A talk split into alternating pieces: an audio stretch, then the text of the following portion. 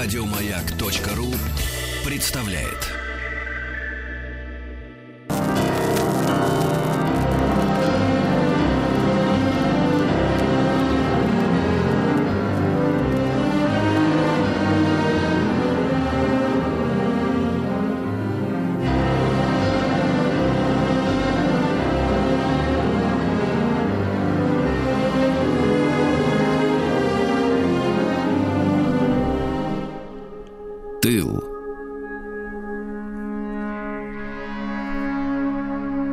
Друзья мои, а, доброе утро вам всем, а, доброго дня. Вы знаете, наш э, новый проект э, «Тыл», он посвящен тем э, предприятиям, тем людям, которые обеспечивали победу тех наших войск, которые были на фронте, которые героически сражались. И сегодня мы хотели бы поговорить об авиационной промышленности, об авиационных заводах. А сегодня у нас некоторый технологический эксперимент. Я рад приветствовать Бориса Бориса Васильевича Юлина, Витальевича, простите, пожалуйста, Бориса Витальевича Юлина, военного историка, э, который э, не находится в нашей студии. Борис Витальевич, доброе утро.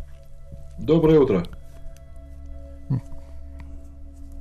Только что Борис Витальевич был здесь, в нашей студии, да, и вот как бы, и вот, и вот уже его А нет. еще раз давайте поздороваемся. Давайте еще раз, давайте, Борис Витальевич, да. доброе, доброе утро. утро. Меня слышно? Да, да здравствуйте, Все. Борис Витальевич, огромное вам спасибо за то, что вы в этом чате будете с нами. Борис Витальевич Юлин, еще раз напомню, военный историк, и мы сегодня хотим поговорить об авиационной промышленности, эвакуированной э, в глубокий тыл. Э, Борис Витальевич, вот как предыстория история. А, мы все слышали, э, и в школе это было, и потом, там, в 80-е, в 90-е годы, что значительная часть нашего авиационного парка, по крайней мере, э, сосредоточенного э, у западных границ, на Украине, в Беларуси, вот, в первые дни войны, может быть, даже в первый день, этот парк был подвергнут массированной бомбардировке, и мы многие самолеты тогда потеряли. Насколько это соответствует истине? Ну, в целом у нас было около 8 тысяч, порядка 8 тысяч самолетов на начало войны, а, из которых потеряно в первый день было 1200 самолетов. При этом на земле более 400, остальные в воздухе. А, проблема была в том, что у нас потери пришлись в основном на самолеты новых типов, которые были уже освоены экипажами и находились вблизи линии фронта. То есть это авиация западного военного округа. Угу. Борис так, Витальевич. А остальное то, что осталось, оно, в принципе, гораздо хуже могло сражаться с немецкой авиацией. И поэтому немцы за довольно короткое время, буквально за пару недель, захватили полное господство в воздухе. Именно из-за того, что новейшие как раз, да, модели самолетов, новейшие Новейшие типы... освоенные. Освоенные. у нас было примерно вот э, в составе военно-воздушных сил наших было примерно полторы тысячи новых самолетов. Угу. Самолетов новых типов. То есть вот это вот как раз чуть не запутался. Дело в том, что у нас продолжались выпускаться еще и самолеты старых типов, то есть они были новыми, только что выпущенными, но при этом они уже были устаревшие. Морально. Вот с полутора тысяч, ну как, технически устаревшие. Технически. То есть они э, сильно отставали от э, самолетов нового поколения. Угу.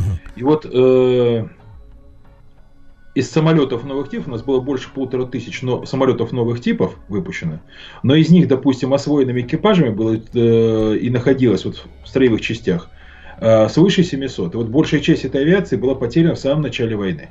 Борис То есть, самолет, допустим, стоит в поезде на платформе, допустим, еще не собранный, он ну, да. сражаться не может.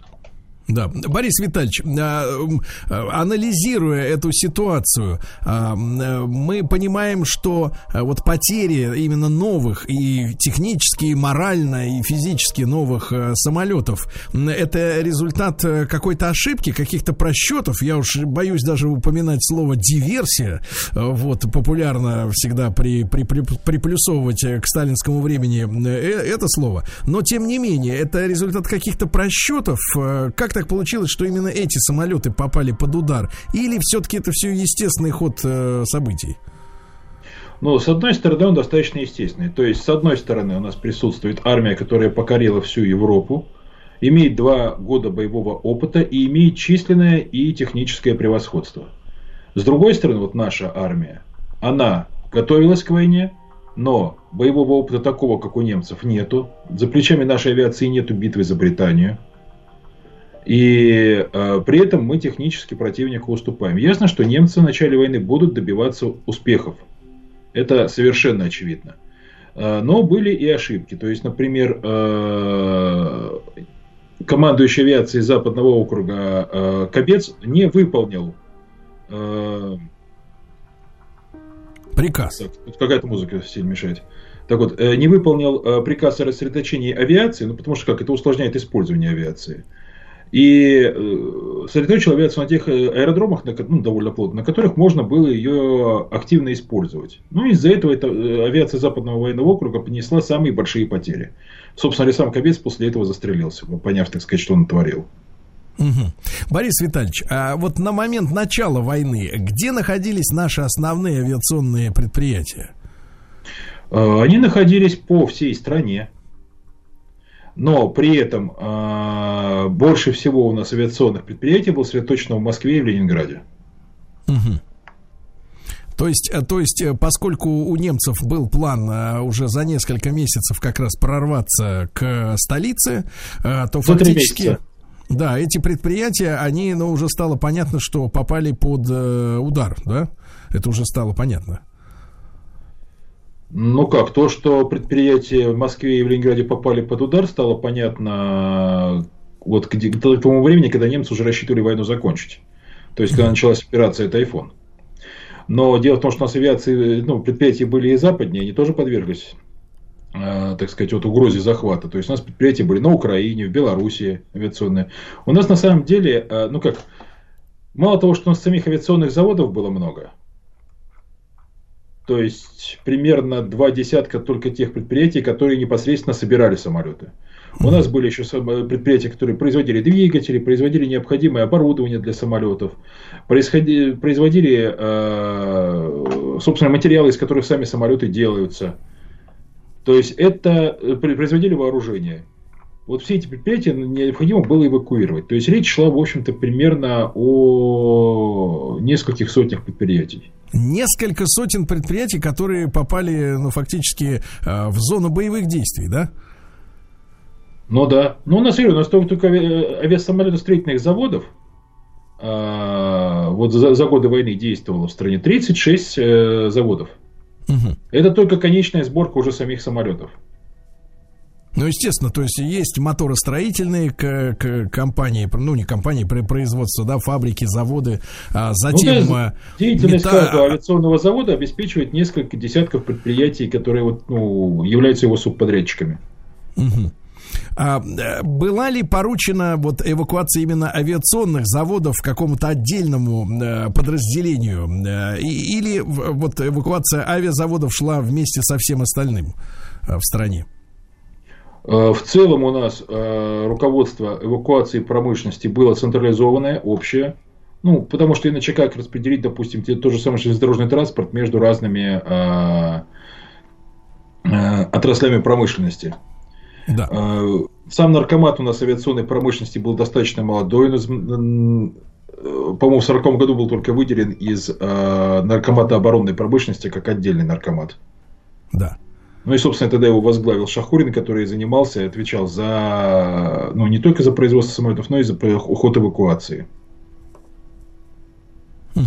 Друзья мои, я напомню, что с нами сегодня на прямой связи Борис Витальевич Юлин, военный историк. Мы говорим об авиационных заводах, которые, конечно же, как и многие оборонные предприятия, были э, вынуждены эвакуироваться в глубокий тыл. И, э, Борис Витальевич, вот как рассматривался теперь уже вопрос о размещении эвакуированных заводов э, на новом месте? Их э, собирались э, как-то более плотно расположить друг к другу, чтобы э, сократить плечо вот доставки комплектующих от одного к другому? Как решался вот этот территориальный вопрос? Не, ну как, это все было достаточно четко организовано. То есть, э, например, у нас значительная часть заводов эвакуировалась в Куйбышев, это вот нынешняя Самара. То есть, например, первый завод, ну, завод номер один из Москвы, который ну, выпускал Илы и выпускал да, истребители МиГ-3. 18-й завод из э, Воронежа туда же, в Куйбышев был перевезен. Ряд других предприятий, которые обеспечивают. То есть, сосредотачивалось, именно такие создавались промышленные кластеры. Uh-huh. То есть часть предприятий шло в Нижний Новгород, часть ну, в, в, в Горьке тогда это, часть в Куйбышев, часть в Казань, в Новосибирск эвакуировалась. Но были, которые вывозились туда, где э, м- скажем так, э, предполагалось развернуть еще дополнительно промышленные мощности, но э, на момент эвакуации особо не было. То есть, например, была эвакуация в Ташкент. Это вот 84-й завод из Химок, он э, был отправлен в Ташкент и первое время, собственно говоря, выпускал э, в основном из уже заготовленных материалов, заготовленных частей истребителей 16, которые там выпускались до всего до 43 года.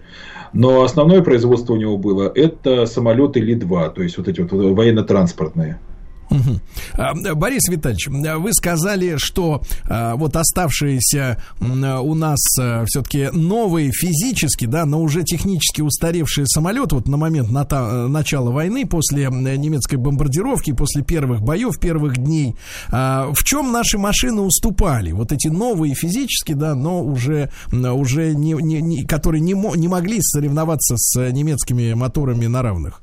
Ну вот давайте сравним просто. Это я как бы э, дам сравнение даже между нашим новым самолетом, да. Як-1, допустим, и нашим устаревшим, но свежевыпущенным, допустим, И-16. То есть вот два самолета. Многие считают, что И-16 даже был лучше, чем Як, он более маневренный. В начале войны имел более тяжелое вооружение от последней модификации. Так вот, ну вот чем они отличались? Например, э, мало того, что Як почти на 100 км в час быстрее летал, а это крайне важно, то есть скорость самолета, она Конечно. обычно играет решающую роль, потому что этого зависит, самолет может навязать любой противник и может ли уклониться от боя в неблагоприятной ситуации, может ли перехватить самолеты противника, если работает, допустим, в системе ПВО. То есть скорость является решающим параметром. Разница в 100 км в час – это огромная разница. Но да. дальше начинается вот то, что как раз показывает разницу между поколениями. Например, для того, чтобы обеспечить старт истребителя Як, или ЛАК-3, допустим, использовался стартер, который установлен на самолете. Пневматический стартер, работающий от сжатого воздуха. Так вот, а для того, чтобы запустить И-16, требовалась специальная машина стартеру, что, кстати, сказалось очень плохо в начале войны.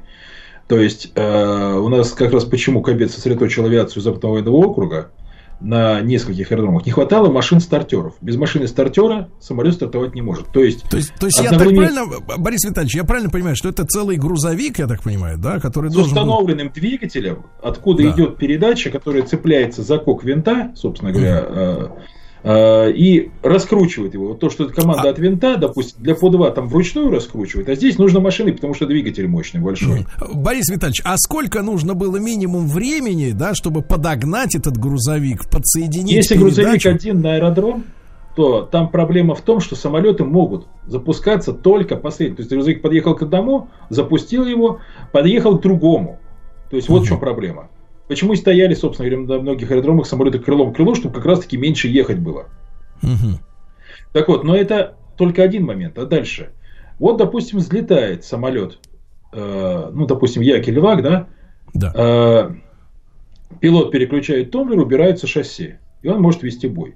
На И-16 пилот должен крутить ручку, которая с помощью специальных вот этих вот там тяг проволочных э, убирает шасси. То есть она убиралась вручную. И пока он убирает шасси, он вести бой не может. У него руки, да, рука даже занята. Вот это вот, ну, это то есть как, вот, э, как в старых автомобилях весла, да, так называемые, когда стекло надо было закрыть, да, вручную, без кнопки. Да, да, да, да. Вот так вот убирались шасси, допустим.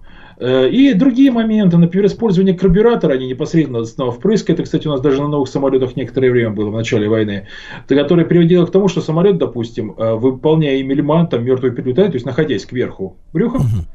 у него приставал бензин поступать в двигатель, и двигатель мог заглохнуть. То есть это ограничение в маневре. Угу. Дальше, на новых самолетах стояло всегда нормальное радиооборудование – то есть можно было вести радиопереговоры с другими самолетами с землей, правильно? А да. на старых самолетах у нас стояли радиоприемники, и только на командирских машинах были радиопередатчики. Угу. То есть, соответственно, пилот ничего сообщить никому не мог. Вот, э, и, вот таких мелочей вроде бы набиралось очень много, и каждая мелочь могла стать очень критической. То есть самолет предшествующего поколения, он качественно очень сильно уступает современному самолету. И это было всегда. Это есть и сейчас. Угу. Борис Витальевич, а что касается вооружения, вот вооруженность этих устаревших самолетов а, тоже уступала новым моделям? Да нет, у нас какие были, собственно говоря, пулеметы винтовочного калибра ДА и ШКАС. ШКАС, в общем-то, в своем калибре был, пожалуй, лучшим в мире, но это винтовочный калибр, он как бы особой роли в это время для истребителей бомбардировщиков уже не играл. Uh-huh. Крупнокалиберный пулемет УБ у нас был отличный. Была 20-литровая пушка Швак, она была, ну так, скажем, средненькой, но в принципе годилась. Была да. очень мощная пушка авиа 23-метровая, которая ставилась на штурмовики Ил-2 и ставилась на некоторые истребители, допустим, на ВАК-1 она стояла, и которая тоже была одной из мощнейших авиационных пушек в мире. Борис Витальевич, чтобы наши слушатели поняли, да, когда мы сегодня э, видим, э, ну, кадры, ну, не воздушного боя или каких-то учений, э, то, как правило, работа летчика, э, ну, визуально э, выглядит следующим образом. Летчик захватывает э, в некий прицел э, цель, нажимает кнопку, и ракета, ну, вот ракета, да, как правило, отправляется вперед, там, земля, э, воздух, воздух, или там воздух, земля, вот. А иногда даже этой цели-то физически практически не видно. А когда вы говорите о там, пулеметах э, с винтовочным патроном, э, я примерно себе представляю, что у этого оружия есть достаточно суровая дальность да, действия. Вот э, как близко надо было прибли, так сказать, подтянуться к противнику, да, лечь ему, например, в, в спину, в хвост, и, и как, как сильно приблизиться, чтобы нанести действительно удар по этому самолету действенный. Ну, были отдельные снайперы, которые умудрялись э, э, выбивать самолеты противника с дистанции километр и полтора. Ага. То есть мастерски стрелять умели. Но на самом деле это безумно сложно. Почему? Потому что в воздушном бою нужно брать очень большое упреждение. А в бою в догон нужно учитывать, что э, самолет имеет скорость, пускай даже гораздо меньше, чем у пули, но в принципе уже для э, пули вполне заметную. И э, нормальной дистанции боя для, ну, при использовании крупнокалиберных пулеметов да. было 200-300 метров. 200-300 метров, которые самолет пролетал за считанные мгновения. Так это... вот, э, авиационные пушки 20-миллиметровые, это ну, от 200 до 500 метров, а пулеметы винтовочного калибра, это, ну, по, по сути, ну, в упор максимум метров до 200. Метров до 200. Друзья мои, Борис Витальевич Юлин с нами сегодня, военный историк. Э, в рамках нашего проекта «Тыл» мы говорим об авиационных заводах, о строительстве самолетов во время войны. После новостей продолжим.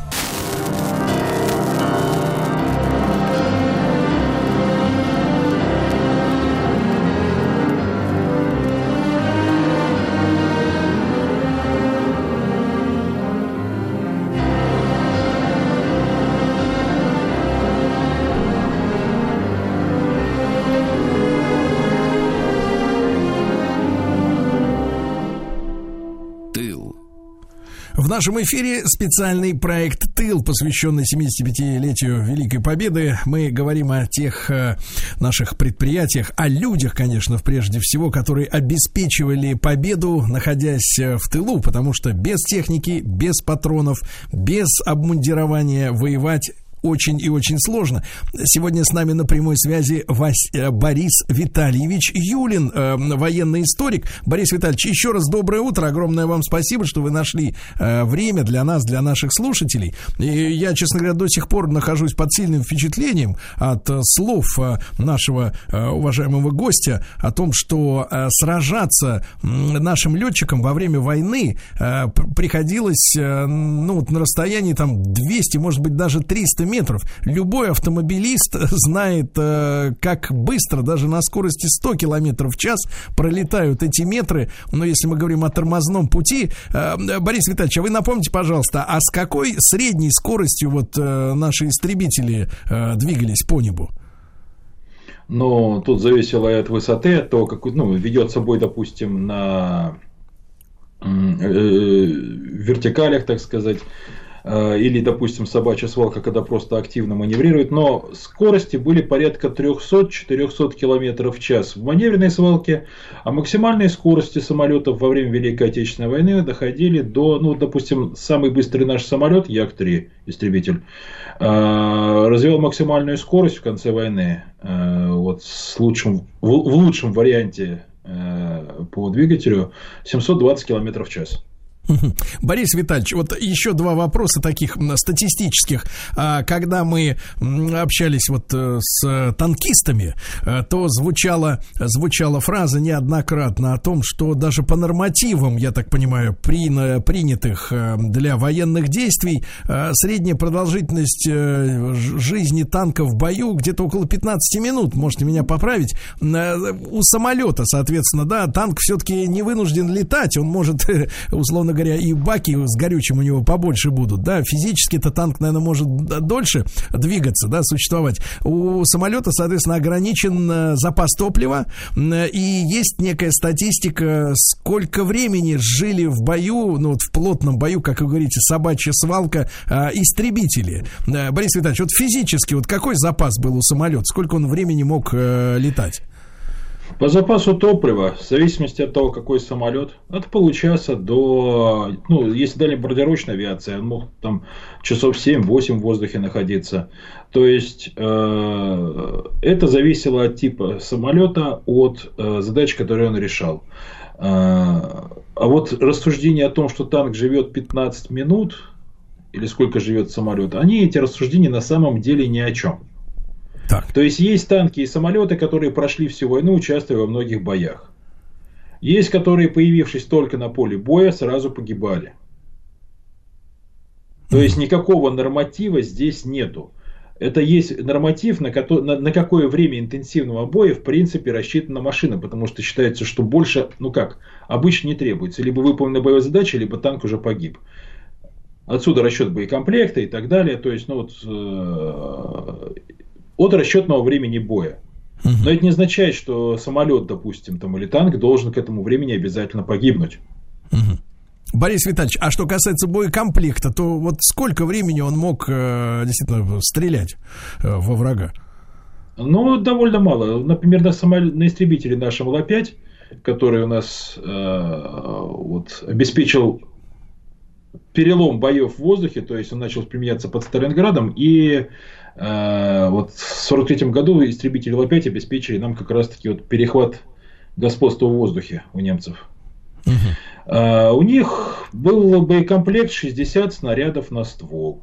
То есть, в принципе, ну, там у него две пушки 20-миллиметровые стояли. Они шваки. автоматические, я так понимаю? Да, они автоматические. И запаса боекомплекта хватало где-то вот при стрельбе, там, учитывая, что его как бы одним залпом не выпускали, ну, секунд на 20 огня короткими очередями. Секунд на 20?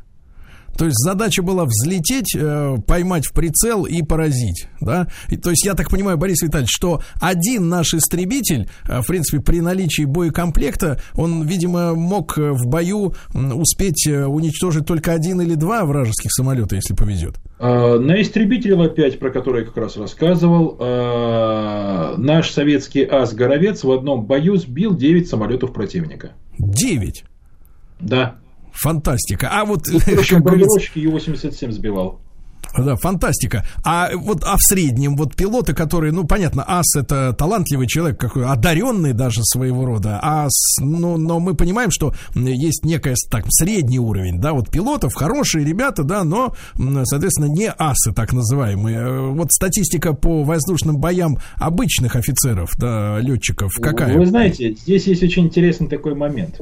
Дело в том, что что наша авиация, что немецкая, что любая другая, собственно говоря она имеет количество сбитых в воздухе самолетов противника а, меньшее, чем количество потерь собственных, как технических, э, так и ну, боевых потерь э, от зенитного огня и прочего. То есть на самом деле угу. на один потерянный самолет приходится да. меньше одного сбитого самолета противника.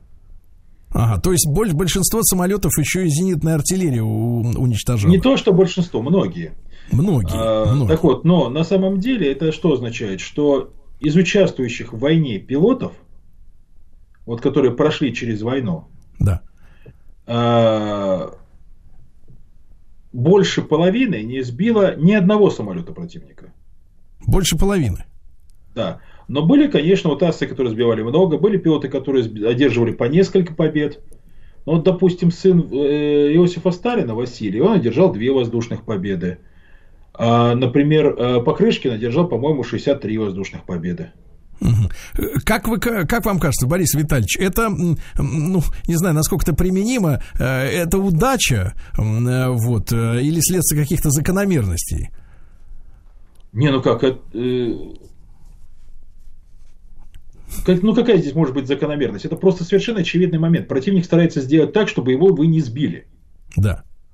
Хорошо, хорошо. Борис так вот, и более того, допустим, ведет самолет бой. Обычно там часто говорят пары, там ведомый, ведущий. Это вот все слышали даже по фильмам, правильно? Да. Но, допустим, э, ведущий он сбивает, а ведомый только обеспечивает прикрытие э, ведущего для того, чтобы не сбили его. И чаще всего на его счету, например, побед вообще нету. Даже да. если летчик-истребитель.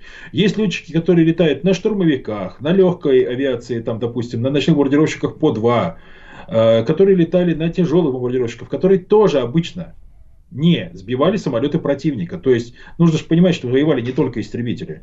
Да, да, конечно. Да, вы совершенно э, корректно меня поправили. А Борис Витальевич Юлин, военный историк у нас на прямой связи. Мы говорим о авиационных заводах во время войны. А, Борис Витальевич, вот а в чем были наши главные э, технические, может быть, инженерные или связанные с материалами сложности э, в возобновлении производства самолетов уже на новых площадках, куда эвакуировались заводы? Вот в чем был основной наш это наша, так сказать, проблема? Ну, довольно большая проблема у нас была с, с э, производством алюминия. То есть его не хватало. И до того, как пошли более-менее серьезные поставки по ленд-лизу, это, извините, 44-45 год, нам приходилось использовать э, в авиастроении довольно широко э, дерево. Дерево. Например, истребитель ЛАК-1, ЛАК-3, истребитель ЛА-5, ЛА-5ФН – а, они у нас имели, ну как, они были деревянные, по сути. То есть металлическим в самолете был капот, собственно говоря, ну и э, все металлические детали типа двигателя и так далее. А сам фюзеляж был э, из дельты древесины. А у этого вот. материала, у дерева, э, понятно, да, какие, э, какие минусы по сравнению с металлом? Я так понимаю, что, э, я почему спрашиваю об этом, я понимаю, что э, вот авиационные вот эти пушки, да, при помощи которого шли воздушные бои, они наверняка с легкостью пробивали э, как э, алюминий, так и дерево. Э, вот в чем был основной минус вот деревянных машин? Тяжелее. Это тяжелее. То, то есть при тех же прочностных характеристиках они получались тяжелее. Кроме того, дерево получалось менее технологичным. То есть, когда идет массовое производство, а, металл, ну как, с ним получается работать быстрее, чем с деревом. То есть дерево несколько тормозило темпы производства, оно э, делало самолеты более тяжелым, чем э, металлические, и при этом э, ну, говорю, но зато у него было какое достоинство. А, можно было использовать для производства фюзеляжей самолетов, для создания его деревянного силового набора а, практически любые мастерские. Это вот, кстати, сказалось во, во время эвакуации промышленности, когда у нас э, те предприятия, которые создавались с нуля или были эвакуированы на слабо подготовленные площадки, там основывалось производство э, тех же самых, допустим, самолетов по два, то есть которые бы у нас вот Р-5, по два самолета, которые снимались э, с производства еще до начала войны, но во время войны оказались очень нужны, и их выпускали. Вот mm то, что называли Русфанер. Это этажерка так вот, Часть самолетов э, у нас э, использовали дерево, скажем так, в меньших объемах, но тоже использовали. Допустим, истребитель МиГ-3.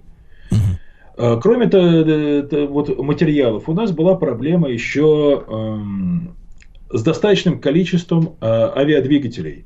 То есть, например, из-за того, что у нас э, тяжелые авиадвигатели э, вот, мощностью больше полутора тысяч лошадиных сил, двигатели воздуш... водяного охлаждения, которые шли на МиГ-3, они у нас пошли на производство Ил-2. Из-за этого производства МиГов пришлось свернуть.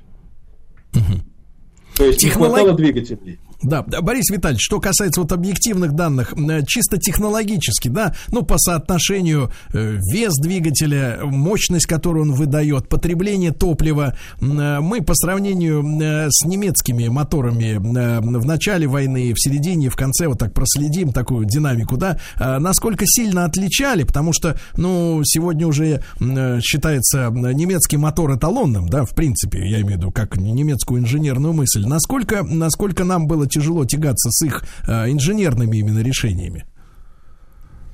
Но у нас как бы меньше богатства выбора было по количеству типов моторов. Угу. И наши моторы действительно технологически как бы были не технологически, скорее даже как. Мы, мы, мы не выпускали таких мощных двигателей, как, допустим, американцы и немцы. Но по удельным характеристикам наши двигатели были вполне себе удачными, хорошими. И, так сказать, потребности нашей авиации в пол... Ну, я попробую даже немножко по-другому подойти.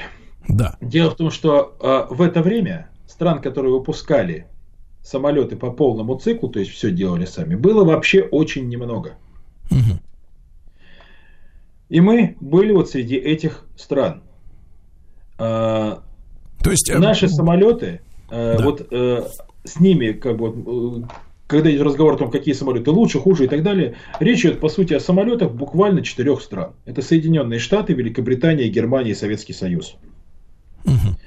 Все остальные заметно отставали. То есть, например, итальянские самолеты были гораздо хуже советских. В большинстве случаев э, японские были заметно хуже советских. Те, которые были хороши, их выпускали мало. Вот это как раз момент, связанный с производством. Мы, допустим, закончили войну, э, летая на самолетах, произведенных уже во второй половине войны. А японцы, например, заканчивали войну, летая на самолетах в значительной мере, которые выпущены были еще до начала войны. Или которые в производстве стояли еще до войны и продолжали выпускаться всю войну. Так вот, и э, если смотреть по объемам производства, то Советский Союз э, оказал, выпустил больше 150 тысяч самолетов и э, оказался на втором месте в мире после Соединенных Штатов. То есть мы обогнали Германию и мы обогнали Великобританию по авиационному производству. Это несмотря на эвакуацию промышленности. Да, с ума сойти. То есть даже в этих условиях мы обогнали. Так да. вот, и э, двигатели у нас имели достаточно приличное качество. У нас больше, скажем так, на характеристиках налетах сказывалось то, что у нас авиационный бензин был хуже качеством, чем, допустим, тот, что поставлялся нам под ленд американцами, и, соответственно, который американцами использовался. Угу. Так вот, э, но это сказывалось качество исходное и нефти, то есть насколько легкая качественная нефть была, и моменты, связанные с очисткой, то есть там у нас, скажем так, было не до жира. То есть э, на американском бензине, допустим, наши самолеты летали лучше, чем на нашем бензине. Быстрее, да. Друзья мои, сегодня с нами Борис Витальевич Юлин, военный историк. Мы говорим об авиационной промышленности. А, во время Великой Отечественной войны самолетов было больше, чем у немцев.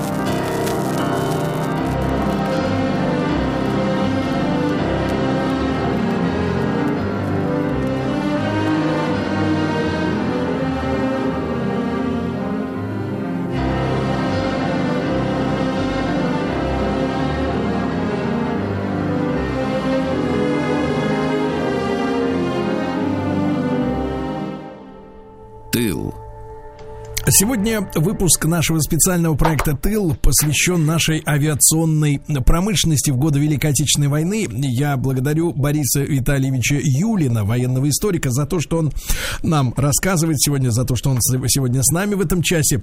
А, Борис Витальевич, а, важная тема – это подготовка пилотов и техников, да, соответственно, которые в наши самолеты обслуживают. Но перед этим такой вопрос сразу. Мыслей много. Вот, вопросов много. А, вот мы знаем, что, э, например, танки, да, которые были подбиты, э, поражены на поле боя, они, соответственно, могли быть э, после окончания сражения, если, например, преимущество было за нами, если эти танки оказывались в нашей, на нашей территории, да, их можно было э, отбуксировать э, в ремонтные мастерские. А, вот ремонтирование самолетов, которые в воздушных боях пострадали, как с этим обстояло дело? Где их чинили, если такая практика вообще существовала? Но это зависело от характера повреждений, то есть насколько поврежден. Если повреждения незначительные, то их исправляли прямо во фронтовых мастерских. Угу. Если э, серьезные были повреждения, можно было отремонтировать на заводе, но чаще всего э, серьезно поврежденные машины просто заменялись на новые. Угу. У нас был период... То есть они доставили, допустим, да. экипаж до аэродрома своего, и хорошо. Машину можно, допустим, после, если она серьезно повреждена, списать и э, поставить, э, ну, с завода поставить новую. Дело в том, что самолетов у нас всегда было больше, чем подготовленных пилотов. Угу. Но это, в общем-то, не только у нас было, это во всех странах, где было нормальное авиационное производство. Самолет сделать быстрее, чем подготовить летчика. Угу. Сколько времени вот занимала подготовка пилота? Ну, в разные периоды по-разному, но в принципе... Примерно.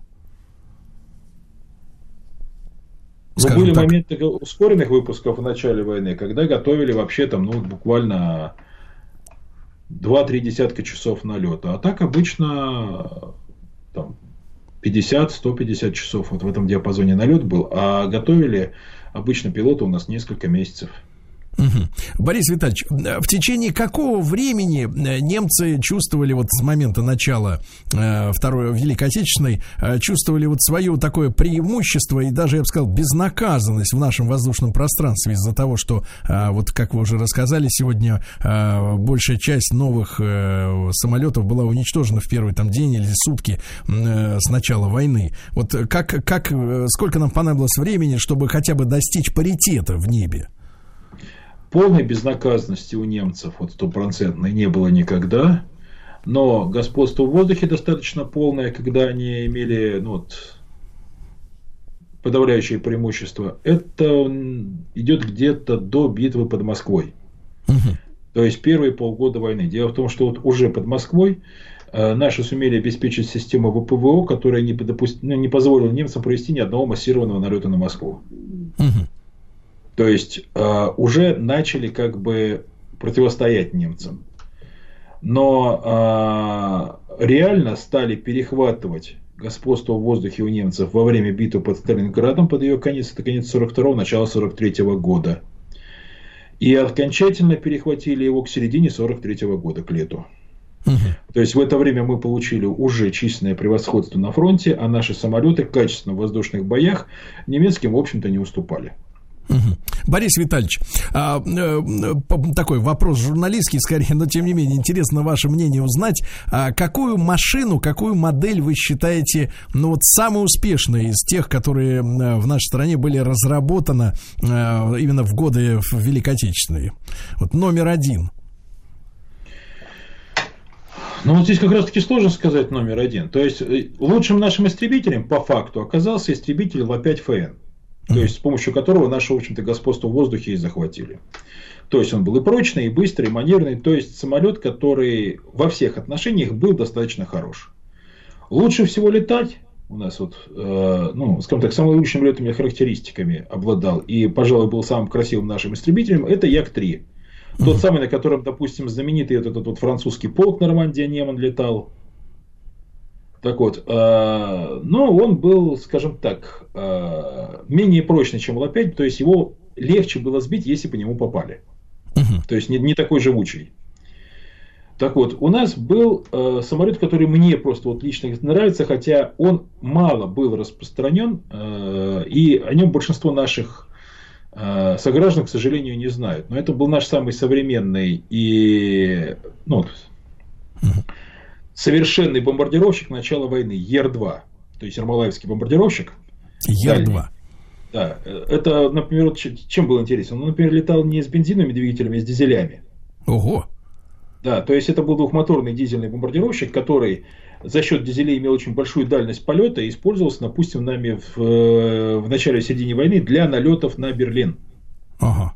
А, Борис Витальевич, к огромному сожалению, время наше пролетело очень быстро. Я нашим слушателям порекомендую э, залезть, когда будет возможность, в интернет, посмотреть хотя бы, как выглядит вот этот интересный самолет.